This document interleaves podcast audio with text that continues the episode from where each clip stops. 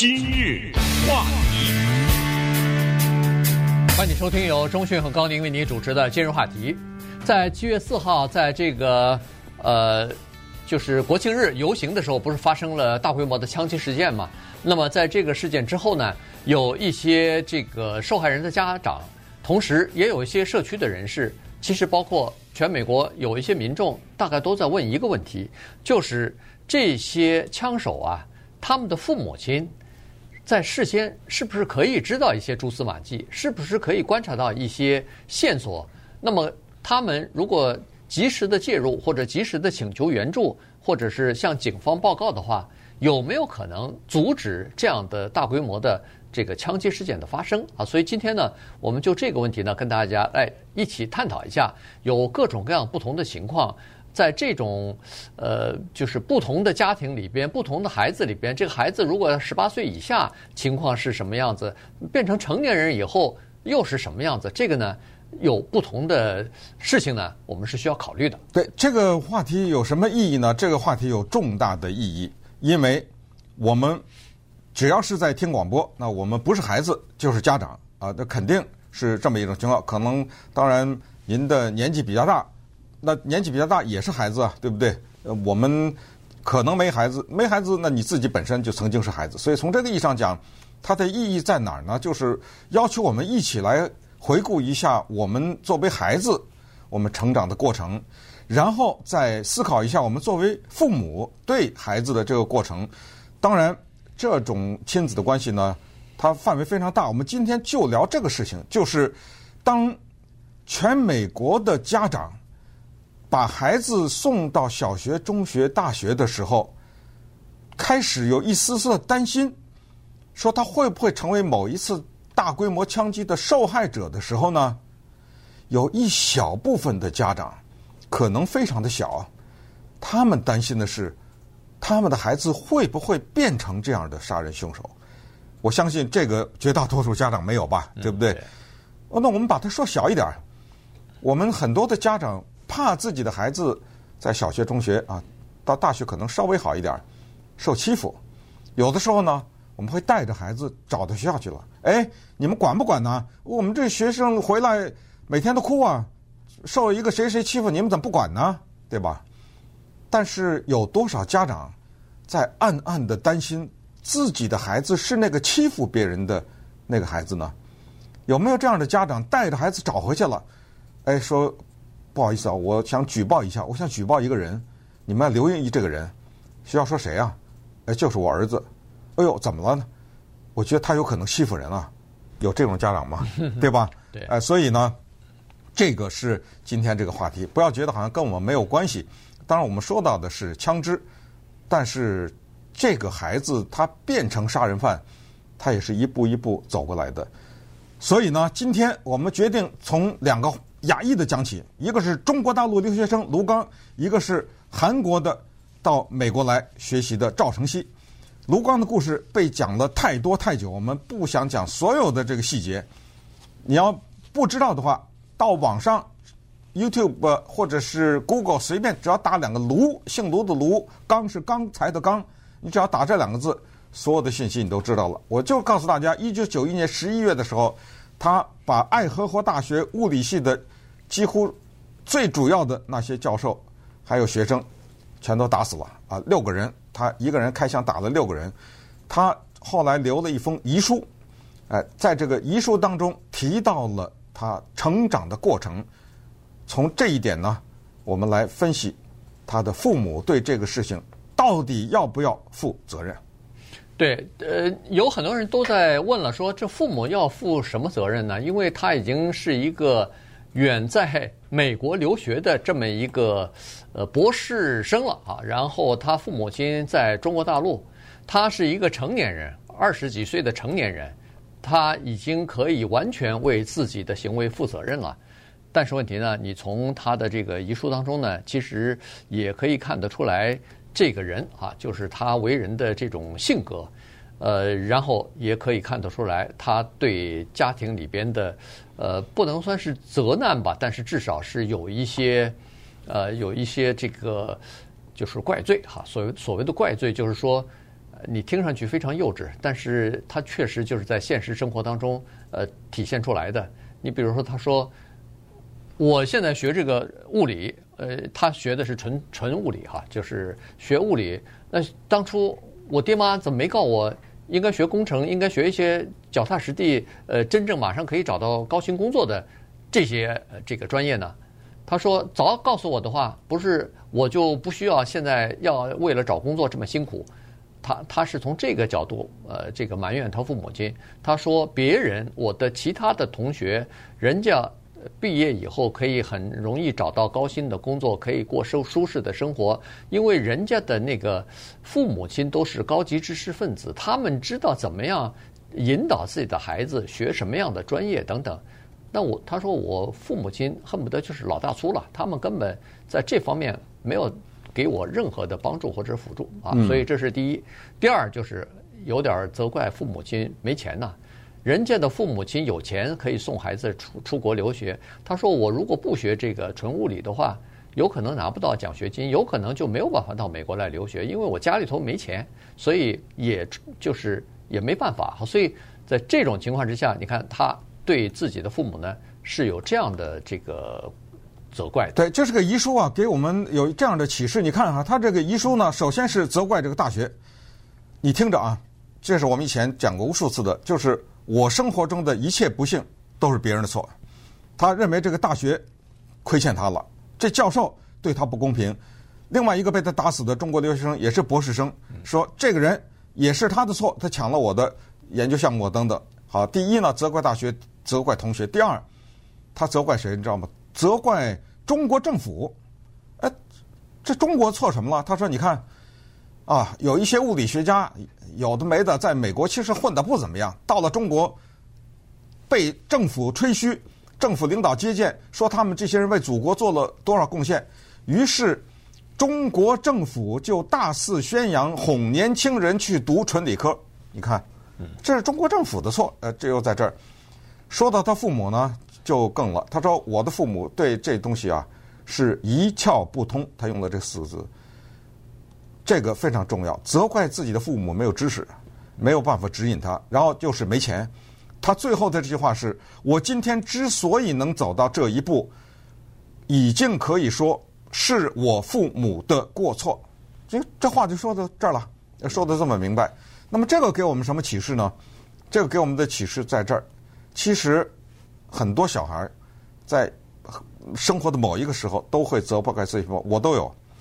我上中学的时候，在我们家旁边有一个中国著名的交响乐团，叫做中央乐团。嗯，就在我们家旁边。那个地方有一个排演厅，那些音乐家在排演的时候穿着什么短裤什么的，知道的，不是在舞台上表演。哗的一下，那个音乐奏起来，李德伦在那指挥。那个夏天天很热。大厅就开着门，我们小孩在外面玩，就会进去。有的时候都轰，有的时候也不轰，等于这帮人给我们演奏哈。嗯，你知道我小时候曾经闪过一丝念头，就是说我爸怎么什么都不会，你知道吗？对。哎，他既不会拉小提琴，也不会弹钢琴。然后因为这个中央乐团在我们家旁边，所以我的同学里面，那女孩子啊，咵那一首钢琴弹的，你知道吗？那男孩子那小提琴拉的，还有吹小号的什么之类的。是会闪过这种念头，怎么我爸我妈什么都不会，你知道吗？是会闪过，这个告诉我们，就是在这种时候，我们作为家长，我们要告诉孩子的生活中是什么东西。但是我父母呢，当然他们可可能不知道，孩子脑子里会闪过这种念头，就是在教育孩子的时候，要告诉他们，就是当他们羡慕别人的父母的时候，我们要说什么？你知道你要说什么吗？我们有没有想过这些问题？所以呢，从卢刚这个问题，我们要想到就是有父母和孩子之间有复杂的心理的这种的各自的，我们用一个俗话叫磁场，你知道吗？他有时候很多的时候呢，他要是没有相撞的话，或者没有找到正确的疏导的方法的话，就会激化。那么稍等会儿我们再看看赵成熙的父母又是怎么一个样子。今日话题。欢迎您继续收听由中讯和高宁为您主持的今日话题。这段时间跟大家讲的呢是，呃，最近啊，人发现说有很多的大规模的杀伤，呃，或者是枪击事件的这个凶手啊，都是十几岁、二十岁出头的这些年轻人，而且这个趋势呢，现在是越来越明显啊。所以呢，现在人们就在看，就是在关心，说是这些事情啊，怎么样可以减少发生啊？一个是枪支的问题，当然另外一个就是人的问题了。那人的问题，呃，现在是发现是这样的一个情况啊，就是说，年轻人他其实在有了这个念头之后。不管是他在准备期间，是在他之前的形成了有念头之前的那一段时间呢，实际上家人或多或少的，如果他住在家里边的话，或多或少的都知道这个年轻人呢，可能有什么心理健康的问题，可能有什么性格的问题，可能有这个行为突然出现怪异的这些问题。那通过这些蛛丝马迹呢，其实是可以事先。知道一些，就是事先有一些警讯的，但往往要不就是家人没有注意，要么就是他们不知道到什么地方去求助啊。所以呢，在这些情况之下呢，可能就呃错过了其实最好的防范或者说是阻止这个大规模枪击的这个最好的时间。就百分之八十的这样的年轻人都有迹象，就是在。开枪以前都有，只不过对我都觉得百分之百都有，嗯、只不过你怎么去被家长给忽略了？但是就是说，基本上呢，它是这么一个情况：从一九六六年到现在，美国的大规模枪击事件当中的作案人至少是五十个，不到二十五岁，嗯、就是五十起吧，或者这么说啊，不到二十五岁的人所为。所以这个，比如就等于差不多。如果是一九六六年，现在差不多五十来年吧，五十来年五十个，那几乎这不就等于是一年一个嘛？对，最近几年似乎特别频繁了。对啊，就有有的时候可能有些年没有啊，有些就越越来越多了啊，就是这么一个情况。那么家长到底应该怎么发现迹象呢？这个就回到刚才的卢刚和赵成熙。卢刚已经讲完了，顺便说一下，卢刚在他的遗书的一开头，他就大大的赞赏美国的枪支，他说。哎呀，这个地方真的太棒了！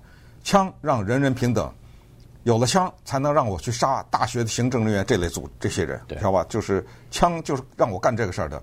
赵成熙在二零零七年四月十六号在弗吉尼亚理工学院大开杀戒，算他自己自杀在内，一共杀了三十三个人，还有二十三个人受重伤。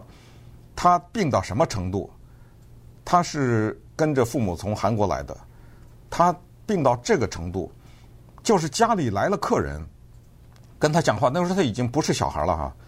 跟他讲话的时候，他手心冒汗，有的时候浑身发抖。嗯，见到陌生人，最极端的时候，家里来他会跑到一边就哭。你告诉我，这是没有病吗？这个父母没有办法，因为他的父母含辛茹苦，两个人开了个干洗店，六天工作。怎么办呢？知道自己孩子忧郁啊，后来发现他就关在屋里，跟他爸爸妈妈说话的时候，眼睛都不抬起来，不看他爸爸妈妈，而且声音小的让我们说像蚊子似的。说走吧，他爸妈说咱们就通过什么叫疗法呢？打篮球疗法，嗯，艺术疗法，跆拳道疗法，最后到教会去，希望能够给他找到，能够让他恢复，但是无济于事。直到他上到大学。他自己去看了病了，然后确诊为精神分裂症。麻烦就在这儿，他本人、学校、法院一律没有通知他家长。你说这个孩子得了精神分裂症，家长不知道？嗯，你说这种事情，这个到底是什么样的一个责任？那么再有一个就是后来的分析，就是一对于韩国人来说，如果家里有精神病的孩子，这个叫做莫大的耻辱。是绝对不能说出去的。其实我觉得这不是韩国人，是吧？各个族裔都是一样。这个事儿不能说呀，不能说可以理解，不看病是不能理解。所以呢，这个我们也不再多说了啊。赵成熙这个事情，就是告诉大家，因为这是这么大的惨案，我们必须得看到。后来他的父母你知道吗？发生了以后叫做更名改姓，是远走他乡啊。对啊，数度的搬家啊，逃离啊，但是。最终还是要面对，就是家里出了这么一个孩子。对，所以呢，这种情况是悲剧哈。当然，这些家庭的家人其实也是，呃，他们受着另外一种折磨哈。你像赵成熙，他本人杀人当然是罪不可赦，但是他父母亲，呃，在他杀人之后，呃，这个隐姓埋名，到处就是等于搬家，最好让人家搬到一个没有人知道的、没有人认识的这么一个地方，嗯、然后他们说是跟。南韩那边的亲戚全部断了关系了，对，就不能再联系了，因为太丢人了，他不没法去，呃，没法去跟这个亲戚联系和见面。人家记者跑到韩国找他亲戚，大家说我们不知道他在哪儿了，对，断了没了，哎，就他他没办没办法再跟人联系了，所以这个是另外的一种煎熬。那其实，呃，从七月四号的这个人，他也是这样的情况哈，他只有二十一岁，他在十九岁之前。曾经有两次警察都到他家去过了，他不是，咱们我们在今日话题当中曾经讲过，他是别的亲戚报案了，说他在家里头大吵大闹，要威胁要杀死所有的人啊什么的等等。那个时候，人家警察已经到他家里头，可是问题在这种情况之下，你说他这个父亲还等于 sponsor 他签了担保书，哎，签担保书去拿枪买枪啊，这是在。呃，十九岁的时候，他刚过了十九岁生日的时候，而且那个担保书上有一句话，这句话我觉得会给他爸带来很大的麻烦。对，就是一旦这支枪要是出现了什么伤害他人的事的话，我负责。对，你你要负责任，你负责吧。对对，这是第一个情况。第二个情况是他二十一岁不到的时候，好像又。买了枪，他一共四五支枪呢。他第一个枪是十九岁，对，十九岁是那是第一支。后来的二十一岁，他不需要他爸来担保了，他就自己就买到了。所以像这种情况，你说这里头的这个父母亲会不会有责任？他其实呃，当然他可能呃，父母亲也离异了，然后他他爸也住在这个小镇里头，开一个那个小餐馆。然后还竞选市长啊什么的，这个咱们都知道。他妈在也是在当地呃开了一家呃这叫什么工作坊吧，就是那种呃有点有点这种像纹身啊，像这种呃艺术啊这种这种工作坊啊。所以呢，呃父母两个人经常吵架，所以对这个儿子的影响可能也有。那么。这个是一个情况，另外一个情况就是前不久的时候，在我忘记在哪个州了，可能是在西弗吉尼亚州吧，还是在那个北卡罗来纳州，有一个二十九岁的男子，他也是开枪把人家打死了。然后他的这个呢是，呃，警方是不许他有枪的，结果呢，他当时是有枪，可是他就把这个枪的这个拥有人啊过户给他爸，结果等到他离开家的时候。呃，就搬家的时候，他爸又把这把枪还给他了。就后来，他就用这把枪做的案呢。嗯，呃，大家还记得在我们旁边的 UC Santa Barbara，就是靠北边一点的哈，那个地方的一个著名的枪击案是二零一四年吧？啊，那个时候呢，我们今今天谈的是家长和孩子的关系嘛，就发现这个问题，就是家长有的时候做对了，你说警方还给你添乱啊，这个你说怎么办？那一年的四月的时候呢，当时 Eric Roger 就是在加州大学圣塔芭芭拉分校杀人的这个人的母亲就觉得自己的孩子不对了。嗯，这个母亲是绝对的值得表扬的，真的叫做大义灭亲了。他就报警了。对，他说我孩子有问题，他可能杀人呢，你们得注意。我告诉你了，警察来了，到他家找到这孩子，还坐下来还聊啊什么的。最后，警察写了个报告，说，嗯，迹象不明。嗯，这个呢，我咱们事后诸葛亮就不能这么说。他作为当时的警察，可能也能理解。我不知道这个警察他一年接到多少个这样的，对不对？对，他他是说，他们警察跟他呃盘问过以后呢，觉得这人神神智还算是正常。是，对啊。他说是还没有到加州的有关部门规定的，说我必须要把他。送到那个精神病院关起来的那个程度。对，但是这里要告诉大家呢，就是这种病人他有一种自叫做自我保护的机制，就是他有一个开关似的。对。哎，他当他对到某些人的时候，他正常的非常的可能也是自我，对他就是自我保护。他就是一种。如果这时候胡言乱语，可能就被抓起来了。对，他这个时候，他突然之间变出了一个面孔来，特别的正常，甚至是和蔼可亲。嗯。你说你怎么办？对。呃，作作为警察。你并没有看到他从小长大的过程，你并不知道他在家里摔盘子的那那个时候或者怎么着的时候，你看到的是这一幕，呃，所以你能怎么办呢？你说你把他抓，那这人家简单的问你给我干嘛？我怎么了？对，你抓我。对，所以呢，这个也是警方的一个困扰。但是更多的情况呢，是父母亲疏忽了，或者说没有注意到这个信号，或者是注意到了，但是一般来说哈，父母亲咱们平心呃静气的来讲，就是说他们不会相信自己的儿子会变成一个大规模的杀人杀人犯，会造成这种大规模的枪击事件。对，一般来说他不会。你说这个儿子很重要，对，因为是儿子。对，因为几乎刚才你说的，对，一一九六六年到现在五十多个制造大规模枪击事件的。清一色全是男孩，全是男的，哎，对二十五岁以下全是男孩啊，所以呢，这个是一个问题。父母亲呢，他总是不相信自己的孩子可能是这样的情况，所以现在你看啊，美国的法律就是，呃，就是有矛盾的地方。一个人他家里头如果买了一把枪，咱们就说父母亲吧，当这个年轻人不小心玩弄这把枪，把自己伤了，或者伤了别人了。在这种情况之下，父母亲极有可能被告到法庭上去。尤其是那个三岁啊、四岁的孩子。昨天那个新闻是一个人十岁孩子把他妹妹还是打死了，是不是？对对对。这种时候肯定家长负责。对，这个叫疏忽什么疏忽罪啊，或者没有保保管好。他五岁怎么会有个枪？对对对。呃，这种情况呢，父母亲反而会比较容易被定罪。而大规模的杀伤、恶意的去有意的去制造这个枪击血案的这些人，他们的父母亲反而。很难定罪。嗯，对，我现在想想，几乎很难想到有，当然有那么零星的司法先例啊，很难很难，就是他杀人，你把父母定罪，更不要说，还有的人是先把自己，你像那个 Sandy Hook，先把他妈妈给杀了。这次的这个校园的也是，就是有奥迪，他先把他外婆给他打了，开枪了，哎，所以你说这事儿你怎么办呢？